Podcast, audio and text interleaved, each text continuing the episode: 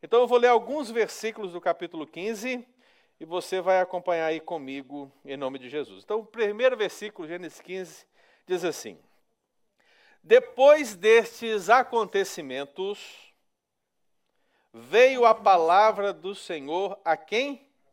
A Abraão, numa visão, e disse: Não temas, Abraão, eu sou teu escudo, e teu galardão será sobremodo grande.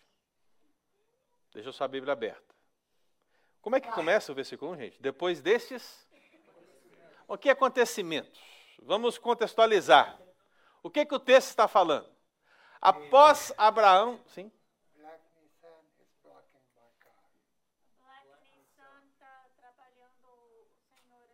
Nissan preto, gente, quem tem o um Nissan preto? That's guy. Muito bem. Após Abraão, veja o contexto, após Abraão ter edificado um altar ao Senhor, que lhe aparecer aonde? Aonde, gente? Se quem lembra que foi o texto que nós meditamos no, na última terça de estudo bíblico? Deus se manifesta a Abraão e ele promete um descendente, um descendente e uma terra, lembra disso? Ele disse e aparecera duas vezes. Fizemos essa análise. Então, depois que Abraão edificou um altar ao Senhor que lhe aparecera em Siquém, ele desceu para o Egito. Por quê? Porque houve uma grande fome na região. E aí acontece aquele episódio de Sarai, aquela meia verdade ou meia mentira, dependendo do ponto de vista. E se você sabe que Abraão sai dali e ele volta para Betel.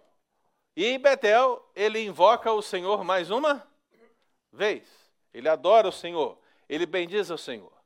Depois disso, nós percebemos que acontece aquela contenda entre os pastores de Ló e os pastores de Abrão, porque Abrão é um homem rico e Ló, naturalmente, não está muito atrás. E ali há uma contenda e, a, e ocorre o que, gente? Uma, uma separação, né? Foi até devocional que eu coloquei para os irmãos aí antes de ontem, né? No grupo. Então veja que ocorre uma separação entre esses familiares. Ló, ele vai e segue o seu caminho rumo a Sodoma e Gomorra, e Abraão segue o seu caminho conforme a vontade do Senhor. E aí, após esse momento, meu querido, mais uma teofania ocorre. Mas eu não vou falar dessa teofania porque não há nada para dizer acerca dela. Por quê? Porque apenas o Senhor disse. Então, veja que em Gênesis 13, mais uma vez, a voz do Senhor é ouvida por Abraão de alguma maneira especial, e ali Deus ele fala ao coração de Abraão diante dessa separação com Ló e mais uma vez refaz a sua promessa. Ele vai cumprir a sua promessa. Ele renova a sua promessa a Abraão.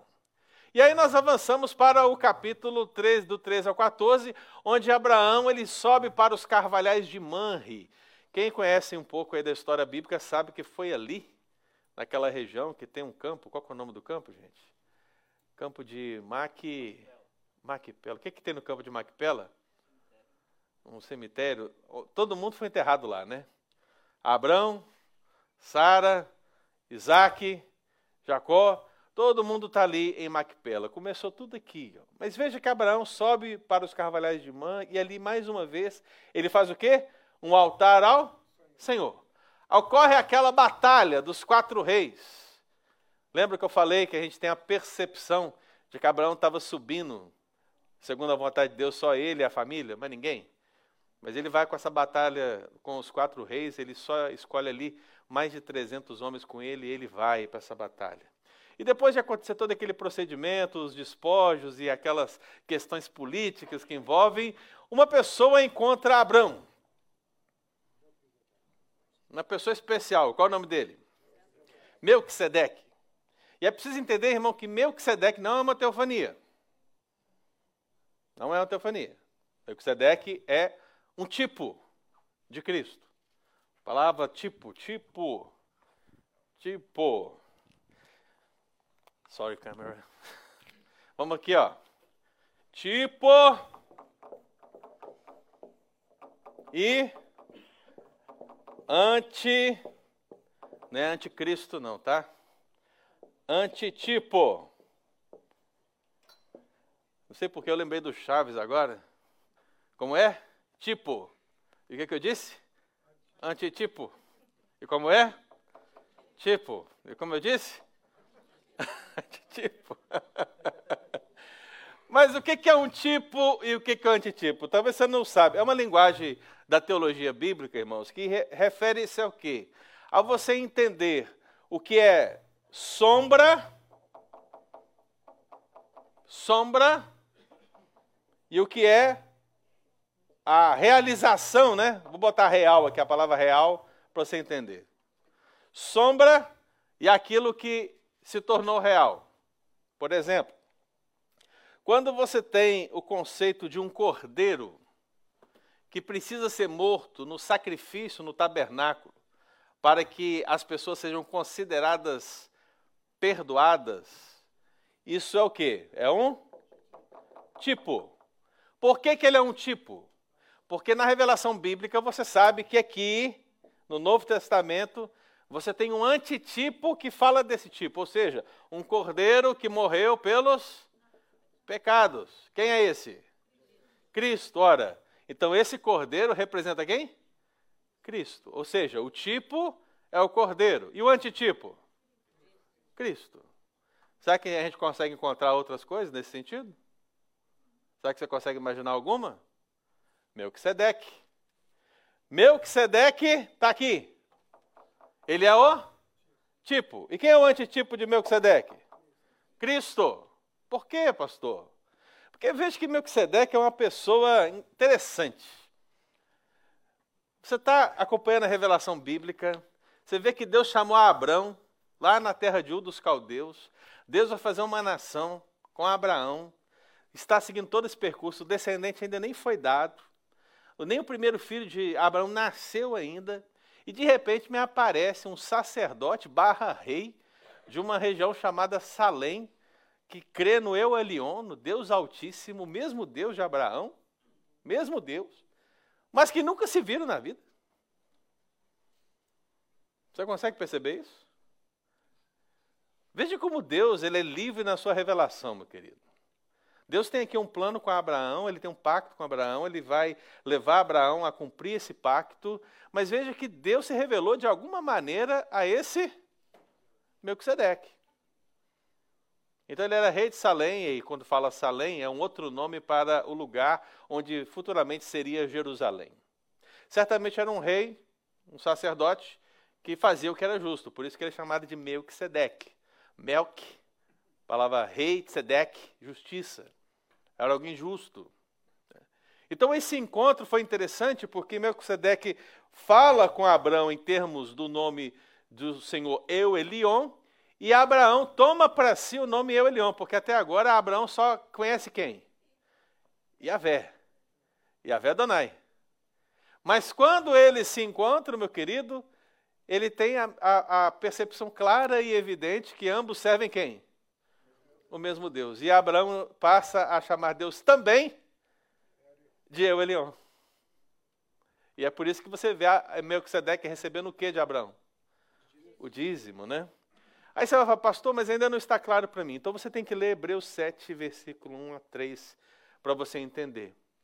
Porque o autor de Hebreus ele vai mostrar essa relação de tipo e antitipo justamente nessa palavra que aparece aqui no texto de Hebreus, quando ele diz feito semelhante. A ideia é que Cristo é como Melquisedeque, no sentido de que o Melquisedeque é como Cristo, porque Melquisedeque não tem linhagem, quem é o pai de Melquisedeque?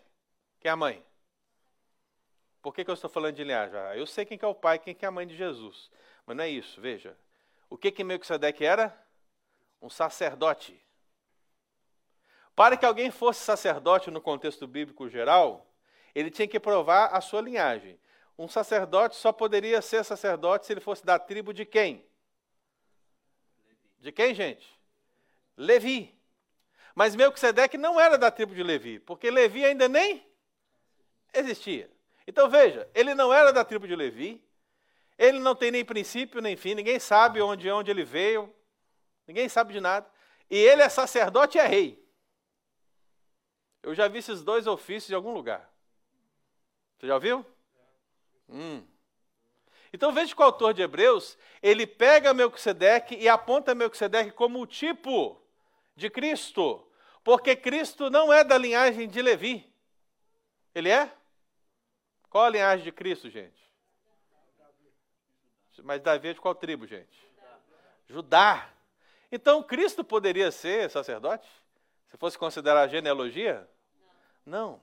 Mas Cristo não é da, da, como Levi. Cristo é como Melquisedeque, que não tem uma genealogia. Então veja que é feito essa ponte de Cristo e Melquisedeque sendo pessoas semelhantes em termos. Um é sacerdote, o outro é sacerdote. Um é rei, o outro é rei. Um não tem uma genealogia sacerdotal e o outro também não. Mas ambos, ambos adoram o eu Elion. Estão subordinados ao eu Elion. Fazem a vontade de eu Elion. Isso é um tipo. Então, Melquisedeque é uma figura histórica real e não é Cristo. Amém? Por isso que eu não vou estudar Melquisedeque, porque não é uma teofania. Né? Então, depois desse encontro com Melquisedeque, o que, que acontece? Deus, portanto, vem a Abraão e lhe promete o quê? Mais uma vez, o filho e a posse da terra. Amém?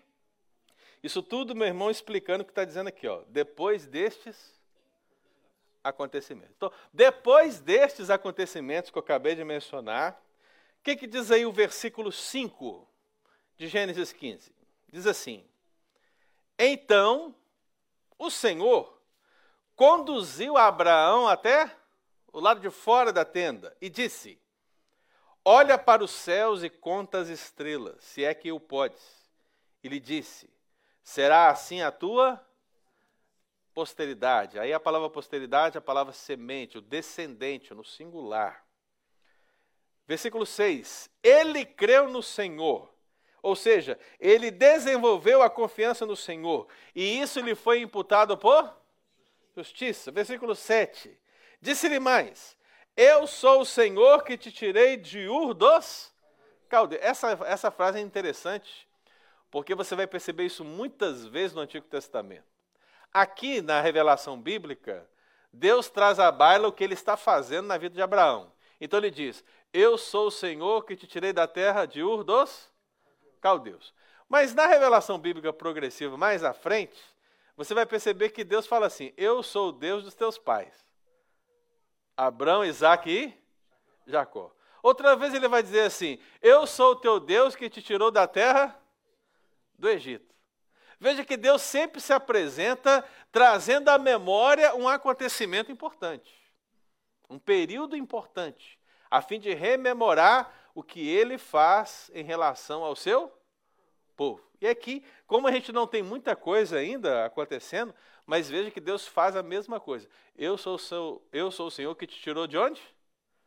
Da terra de U dos caldeus. E aí diz o texto: Para dar-te herança esta terra. Versículo 9. Respondeu-lhe: Toma-me uma novilha, uma cabra e um cordeiro, cada qual de três anos, uma rola e um pombinho. Ele, tomando todos esses animais, partiu-os pelo meio e lhe pôs em ordem as metades, umas defronte das outras, e não partiu as aves. Versículo 12. Ao pôr do sol, caiu profundo sono sobre Abrão, e grande pavor e cerradas trevas o acometeram. Versículo 13: Então lhe foi dito, sabe com certeza. Olha que coisa interessante, irmão. Abraão ainda não tem nem o descendente dessa posteridade, dessa, dessa nação cujas estrelas são uma representação. Mas olha só o que Deus disse para Abraão: Sabe com certeza que a tua posteridade será peregrina em terra alheia e será reduzida ao quê? A escravidão. E será afligida por quanto tempo? De que, que Deus está falando, irmãos? Olha só o que Deus está fazendo. Ele ainda nem tem o descendente. Mas Deus já está revelando o que vai acontecer. Diz mais. Versículo 14: Mas também eu julgarei a gente a que tem de se sujeitar-se, e depois sairão com grandes riquezas. E tem, diz, dizem ainda que Deus não cumpre a sua palavra, né? Exatamente. Versículo 17, aí vem agora, hein, irmão? Olha aí. E sucedeu que, posto o sol, houve densas trevas, e um fogareiro fumegante e uma tocha de fogo que passou entre aqueles pedaços. Naquele mesmo dia, fez o Senhor aliança com Abraão, dizendo: A tua descendência dê essa terra desde o rio do Egito até ao grande rio Eufrates. Amém? Então veja o seguinte, meu querido. Pegando esse texto agora, você tem que observar que a teofania ela vai ocorrer em dois momentos. Quando é que ela acontece? Olha lá. Não sei se você percebeu na leitura, né? Porque não fica tão claro. Mas Gênesis 15 e a teofania, elas acontecem em dois dias. Você percebeu isso? Elas acontecem em dois dias. O primeiro dia, Gênesis 15, 1 a 5, na noite do primeiro dia, o que, que ocorre? Abraão tem o quê? Uma visão. E nessa visão que o Senhor lhe dá, ela diz respeito à extensão da sua posteridade. Será como quê? As estrelas do céu. E Abraão dorme. Né? Abraão dorme. O que, que acontece? Segundo dia. Logo cedo, Abraão se levanta, ele olha assim, o, o celular, está dizendo assim, nove inchas de neve, mas ele não se preocupa com isso. Então Deus mandou ele pegar os animais e cortá-lo pelo meio. Então ele foi lá, pegou os animais, cortou pelo meio, separou metade para cá, metade para lá e ficou esperando.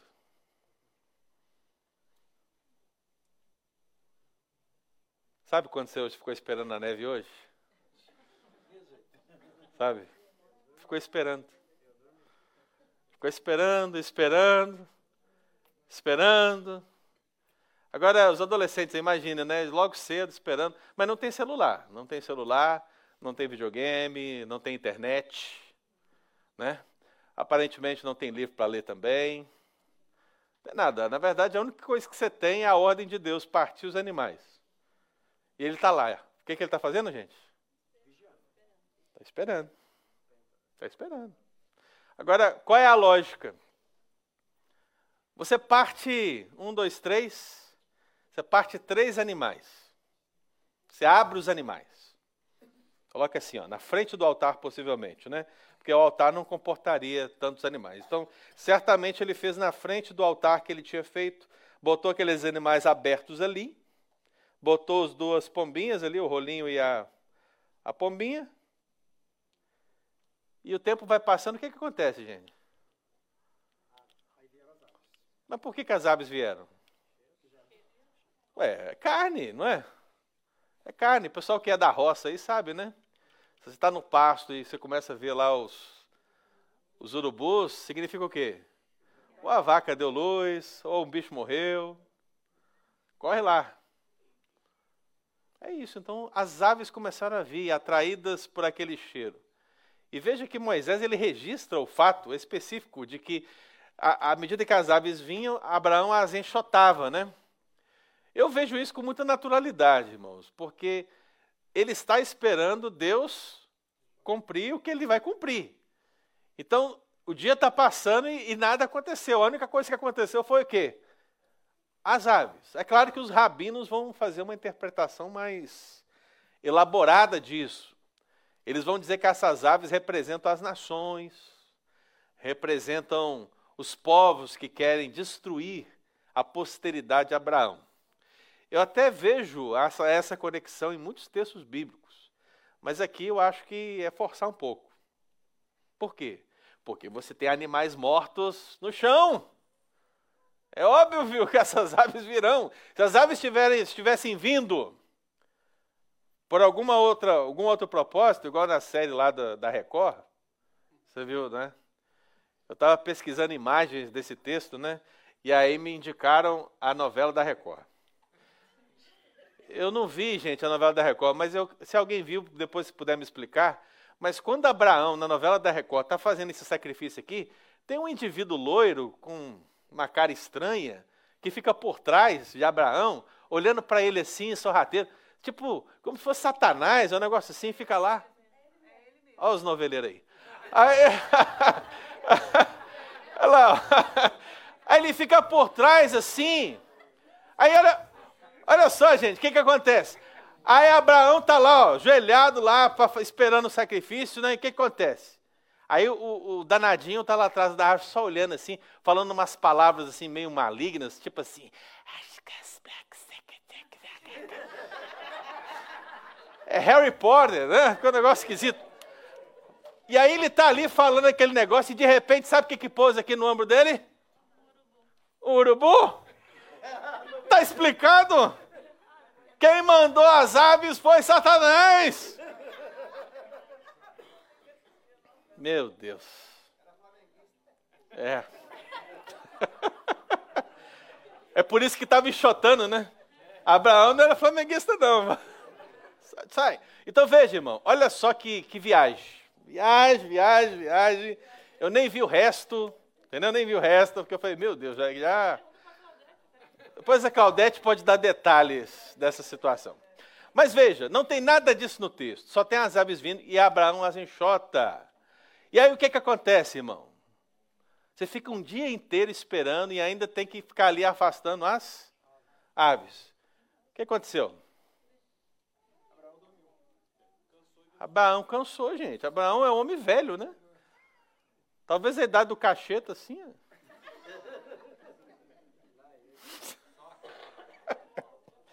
Mas Abraão é velho, gente. Irmão, Abraão cai em, em sono profundo. Ele fica totalmente cansado e Deus vem então nesse sono profundo, por isso que eu coloquei ali, ó, em sono profundo. Deus vem nesse sono profundo e mais uma vez ele fala com Abraão. Aí você pensa assim, poxa, vamos pensar aqui, vamos analisar, irmão. Abraão ficou o dia inteiro esperando Deus. Ele caiu em sono profundo e quando Deus veio falar com ele ali no sono profundo, o que, que Deus podia falar para ele? Me diz aí. Podia falar corda, né? Podia falar, olha, eu sou o Deus que tirou do dos caldeus, né? Eu vou te dar um descendente, eu vou repetir a promessa, mas não. Deus vem trazer uma palavra abençoadora, acalentadora ao coração de Abraão, dizendo que a descendência dele seria escrava. Você, não, você já, você já pensou nisso, meu irmão? Aí eu pergunto para você, como é que Abraão ficou? Abraão, portanto, nesse contexto, pesou-lhe o coração. Né, o texto bíblico traz algumas expressões que mostram essa realidade. Pesou-lhe o coração, mas mesmo assim Abraão se pôs diante do Senhor naquela aliança. E nessa palavra o Senhor disse que ele teria o quê? A posse da terra. Então veja, existe um paralelo aqui entre o primeiro e o segundo dia. Veja, a noite do primeiro dia e no pôr do sol do outro dia. Deus falou. Falou aqui por uma visão e falou ali a partir desse sono profundo. Na primeira parte, ele falou uma mensagem sobre a extensão da posteridade, e na segunda, ele falou sobre a posse da terra. Então, por que, que eu estou contextualizando os irmãos sobre isso? para que nós possamos então fazer a aplicação dessa teofonia entendendo o sentido. E qual é o sentido? Primeiro, a revelação divina, ela está o quê, gente? Ela está se ampliando. E por que, que ela está se ampliando? Veja, uma importante palavra é dada aqui. Veja a expressão, se diz: veio a palavra do Senhor. Nós estamos em Gênesis capítulo 15. Até agora essa expressão não apareceu. Aqui ela aparece pela primeira vez. E se você lê a Bíblia, você sabe que ela vai aparecer outras dezenas de vezes depois. Não é verdade? Veio a palavra do Senhor a Isaías. Veio a palavra do Senhor a Jeremias. Veio a palavra do Senhor, veio a palavra do Senhor. Veja, meu irmão, que Deus está revelando como ele vai falar, como ele vai ministrar. A revelação, ela está se ampliando. Então, pela primeira vez, você tem o conceito de veio a palavra do Senhor, uma expressão que denota o aspecto profético de quem está recebendo a mensagem. Então, Abraão, meu irmão, ele está aqui sendo profeta da sua geração. Amém? Veio a palavra do Senhor. Diga ele. Eu vou chegar no fogaréu. Você quer segurar? Então segura aí. Vamos lá, porque eu estou só começando aqui, ó. Vê, primeiro, qual que é a primeira ampliação, gente? Qual é a primeira? Veio a palavra do? Que é uma expressão o quê? Profética. Deus está já revelando como ele fará isso. Agora, a segunda questão. Como é que Deus se revela? Numa. Isso já tinha acontecido? Isso tinha acontecido, gente? No texto bíblico? Não. Pela primeira vez, Deus está dando uma visão. E essa palavra visão, você vai ver quantas vezes na Escritura a partir daqui? Muitas vezes. Então, Deus, meu querido, está ampliando o método de revelação. E é interessante porque você vai perceber aqui no Antigo Testamento que as visões para os patriarcas, por algum motivo, elas acontecem via de regra à noite. À noite. Visões da noite com o Senhor. E esse é um tempo para a gente ficar se perguntando: por que será? Por que, que Deus sempre ministrou uma visão à noite? Eu acredito, irmão, que basicamente, eu acho que o sentido mais simples de entender essa questão seria o aspecto da, da relação privativa de Deus com o patriarca. Porque se você já orou à noite, eu acho que você vai entender o que eu estou querendo dizer, né?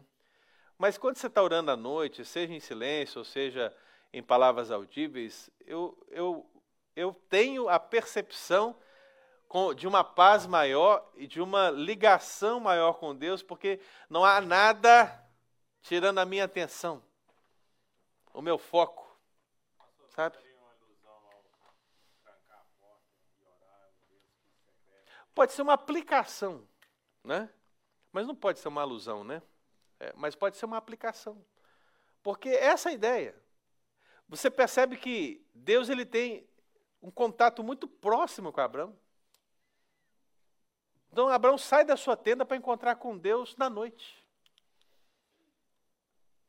Então eu acho isso relevante porque isso vai acontecer muitas vezes, irmãos, não é só aqui.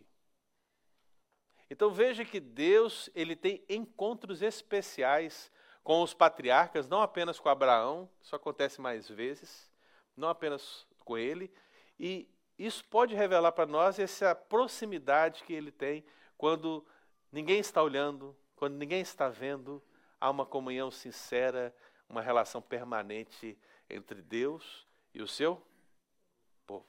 Amém? Interessante. E depois, meu querido, então a revelação primeiro está o quê? Se ampliando. E agora? Segundo aspecto.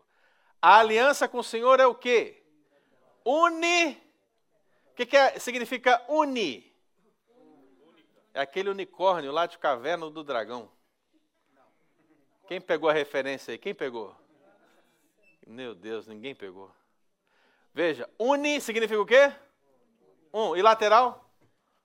Lado. Ou seja, uma aliança que é feita por apenas um lado. Porque, convenhamos, o que é uma aliança para você? O que é um pacto? O que é um compromisso? O que é um acordo? O que é um contrato? Duas ou mais partes. Mas para nós, a ideia é feita sempre em, em, em pessoas de, é, semelhantes.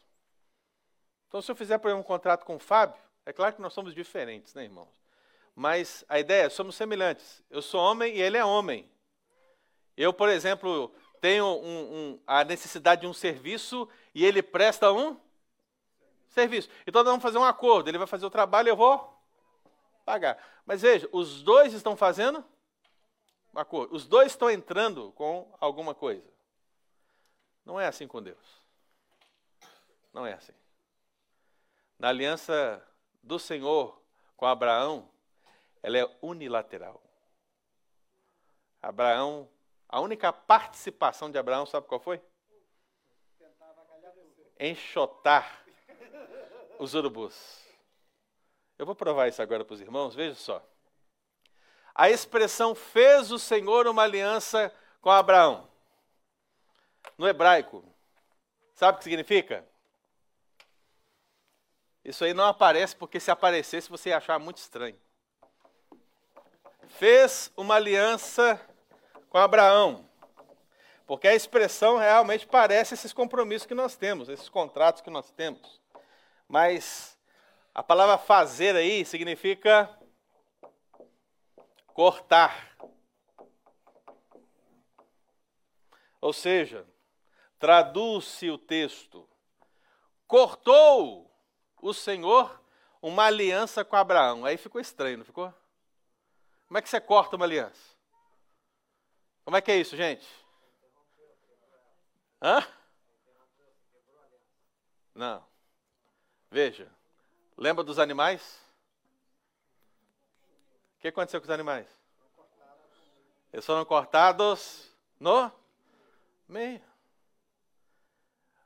Essa ideia da palavra fez, cortar, e os animais está o quê? Ligado.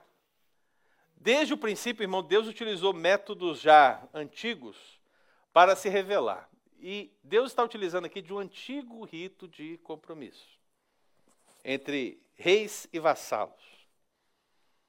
E o que, que, que seria esse rito de compromisso? Hoje a gente usa papel, né? Mas antigamente o que se fazia?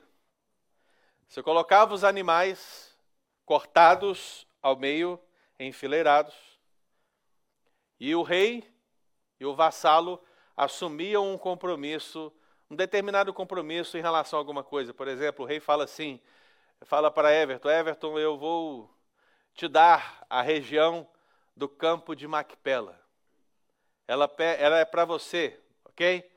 Certo, mas como eu vou, vou saber que isso vai ser cumprido? Nós vamos fazer aqui um rito de compromisso. Nós vamos fazer aliança de corte. Então o que acontece? O sucerano passa por meio daquelas partes, simbolicamente, obviamente. Isso é uma aliança imprecatória. O que, que significa ele passar no meio dos animais mortos? Não é falta de higiene, viu, irmão? Isso é coisa antiga.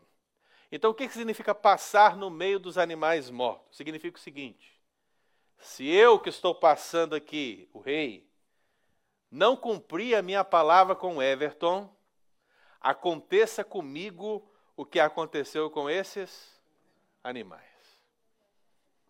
Você entendeu o juramento? É. Agora vamos colocar no contexto, irmão. O que, que acontece no contexto?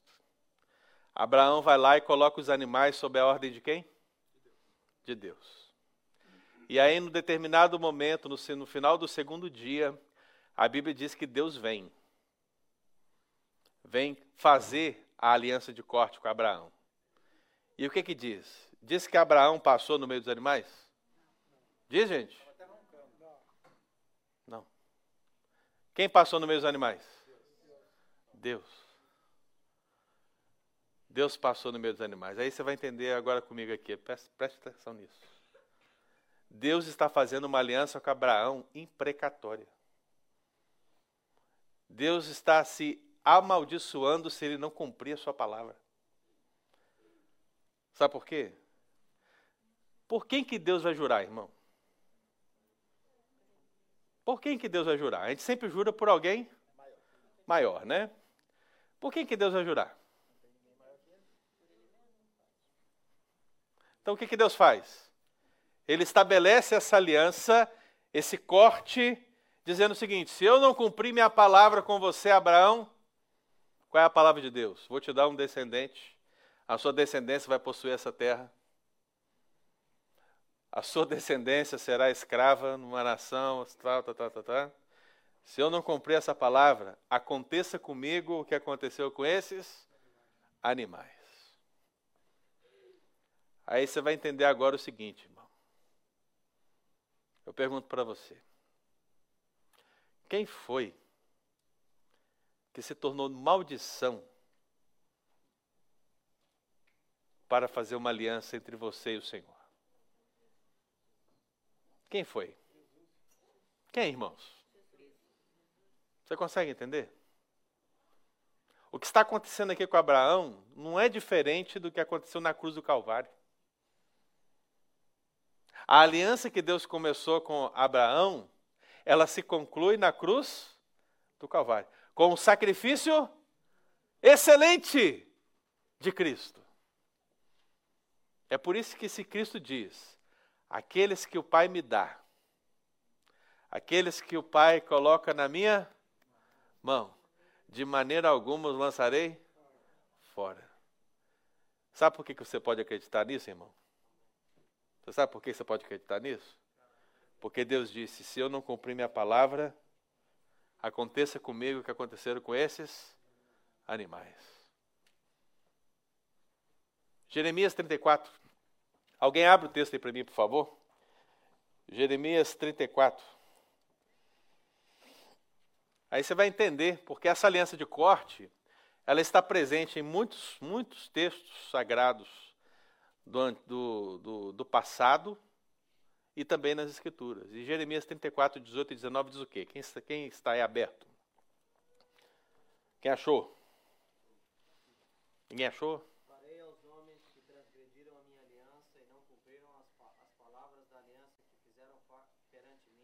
Como eles fizeram com o bezerro que dividiram em duas partes, passando eles pelo meio das duas porções. Os príncipes de Judá os príncipes de Jerusalém, os oficiais, os sacerdotes de todo o povo da terra, os quais passaram por meio das porções bezerro, do bezerro. Olha só. O que, é que eles estão fazendo aí? Uma aliança de corte. Só que eles estão fazendo uma aliança de corte com um bezerro de ouro. Aí o que, que você acha que as consequências da aliança vão alcançar eles? Vão. Mas vai alcançar o quê? De maneira amaldiçoadora porque eles passaram pela aliança de corte em nome do bezerro de ouro. Eles serão punidos por isso. Agora, meu irmão, quando Deus passa, Ele não quebra a sua aliança. Meu irmão, Deus jamais quebra a sua aliança. A aliança do Senhor é unilateral e graças a Deus que ela é unilateral, porque Ele jura e Ele cumpre. Se eu jurasse, eu não conseguiria cumprir. Então ele passa. Então a aliança com o Senhor é o que, gente? Unilateral. Eu coloquei aqui uma imagem, né, para você ter uma ideia. Está vendo ali os animais partidos? É justamente ali no meio que se passa dentro dessa aliança de corte. Então veja, meu querido, é Deus que estabelece a sua aliança com o homem por meio de um sacrifício sacrifício, ela é unilateral. E para fechar, o que, que acontece? Agora eu vou entrar na área né? O que, que essa teofonia da mostra para gente? Ela mostra que a aparição divina, ela gera o quê? Gera o quê, gente? Gera temor. Então, o que, que o texto bíblico está falando? Veja, Deus ele está se revelando, pela vez pela primeira vez, de uma maneira terrível, temível. Por quê? Veja, se foi uma teofania, Deus está no jardim com Éden, não gerou temor. O temor só houve depois que Adão e Eva caíram, né? Aí eles temeram e, e se esconderam. Mas antes disso, não. Todas as revelações que acontecem ao longo da história, Deus falando com Caim, Deus falando com Noé, Deus falando com Abraão, todas elas acontecem de uma maneira fluida, natural. Mas aqui, meu irmão, pela primeira vez, há uma revelação que gera o quê? Temor. Se vê a, Abraão vê algo que traz nele um espanto. E o que, que ele está vendo? Ele está vendo um fogareiro. Que fogareiro é esse, pastor?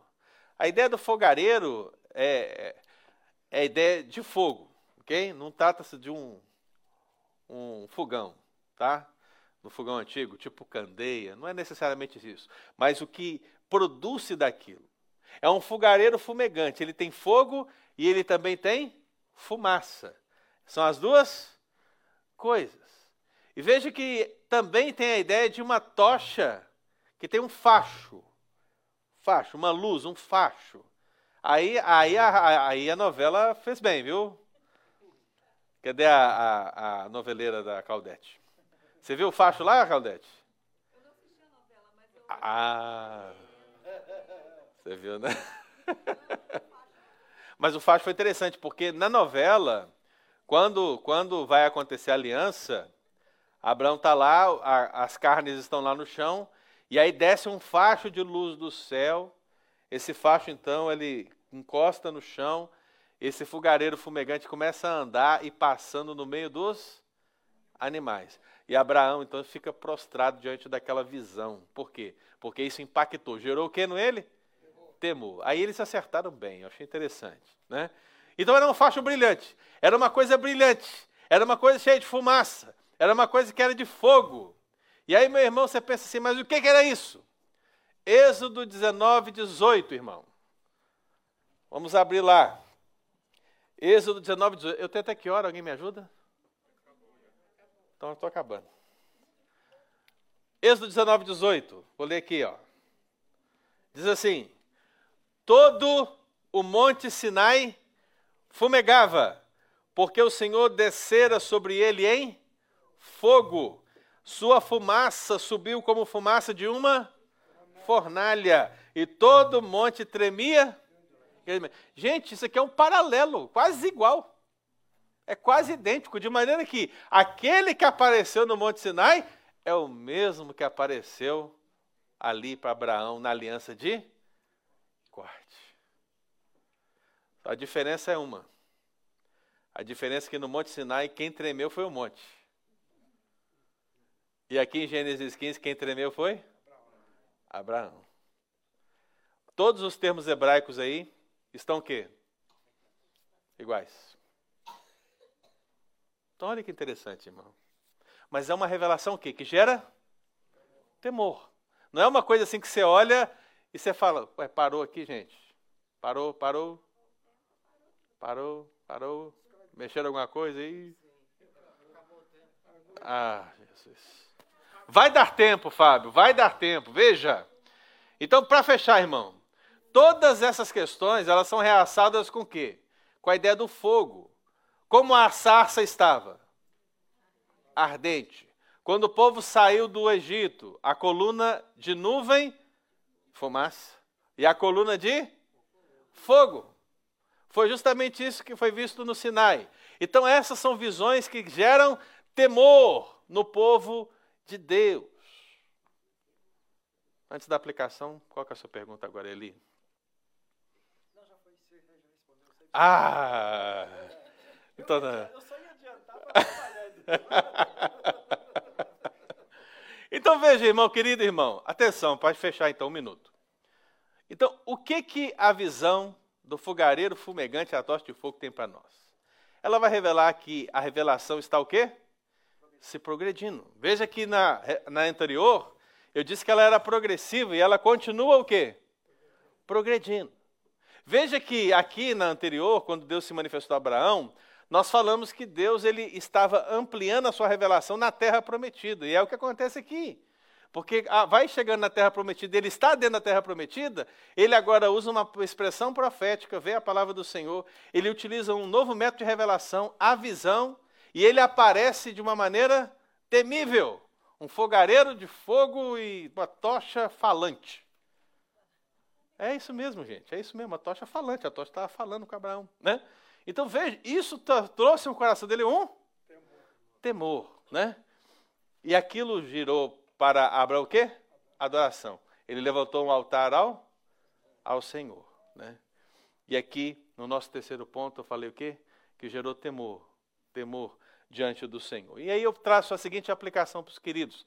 Quero que todos nós leamos juntos para entender o que, que essa teofania, portanto, pode representar para nós em termos de aplicação. Vamos lá? O contexto dessa teofania